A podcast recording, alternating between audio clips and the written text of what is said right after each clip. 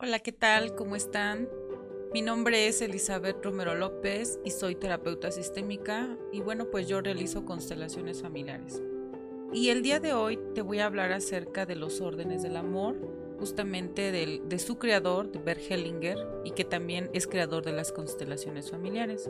Y los órdenes del amor se refiere a las reglas que se mantienen en los sistemas, principalmente en la familia, a lo largo del tiempo.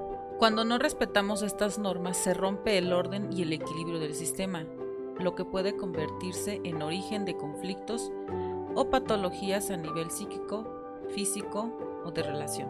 El primero de estos órdenes es el de pertenencia, es decir, todos los miembros de un sistema tienen pleno derecho a pertenecer a él, tanto los que están como los que ya se han ido. Todos aquellos que en algún momento formaron parte del sistema tienen su sitio. Sí, ese novio horroroso que aún te preguntas cómo llegaste a estar con él también, la exclusión o falta de reconocimiento de alguno de ellos causa un desequilibrio en el sistema, que se encargará de reincluirlo en alguna generación posterior en forma de enfermedad o limitación para alguno de los otros miembros del sistema. Así que, aunque solo sea por esto, acepta a ese bicho con el que estuviste y reconoce su papel en tu historia, que realmente esa persona tiene un lugar en tu vida.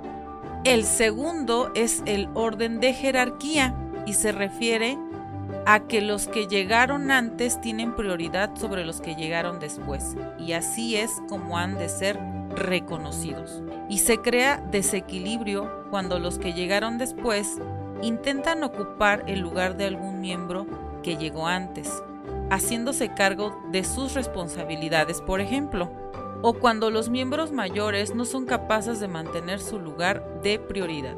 Sin embargo, así como los primeros que llegan tienen prioridad sobre los nuevos en el sistema en cuanto a reconocimiento, si hablamos de atención y cuidado, el orden se invierte, tal y como veremos planteado en el tercer orden. Y es que ese tercer orden del que nos habla Hellinger es el que le da necesidad de compensación entre el dar y el tomar. Y aquí hay que tener en cuenta que solo puede haber equilibrio en las relaciones entre iguales, amigos o pareja, entre hermanos, aunque ya seamos mayores siempre hay uno mayor que otro, ya que los mayores y los que llegaron antes dan y los pequeños y los que llegaron después toman. Y es aquí donde se produce esa compensación entre el dar y el tomar.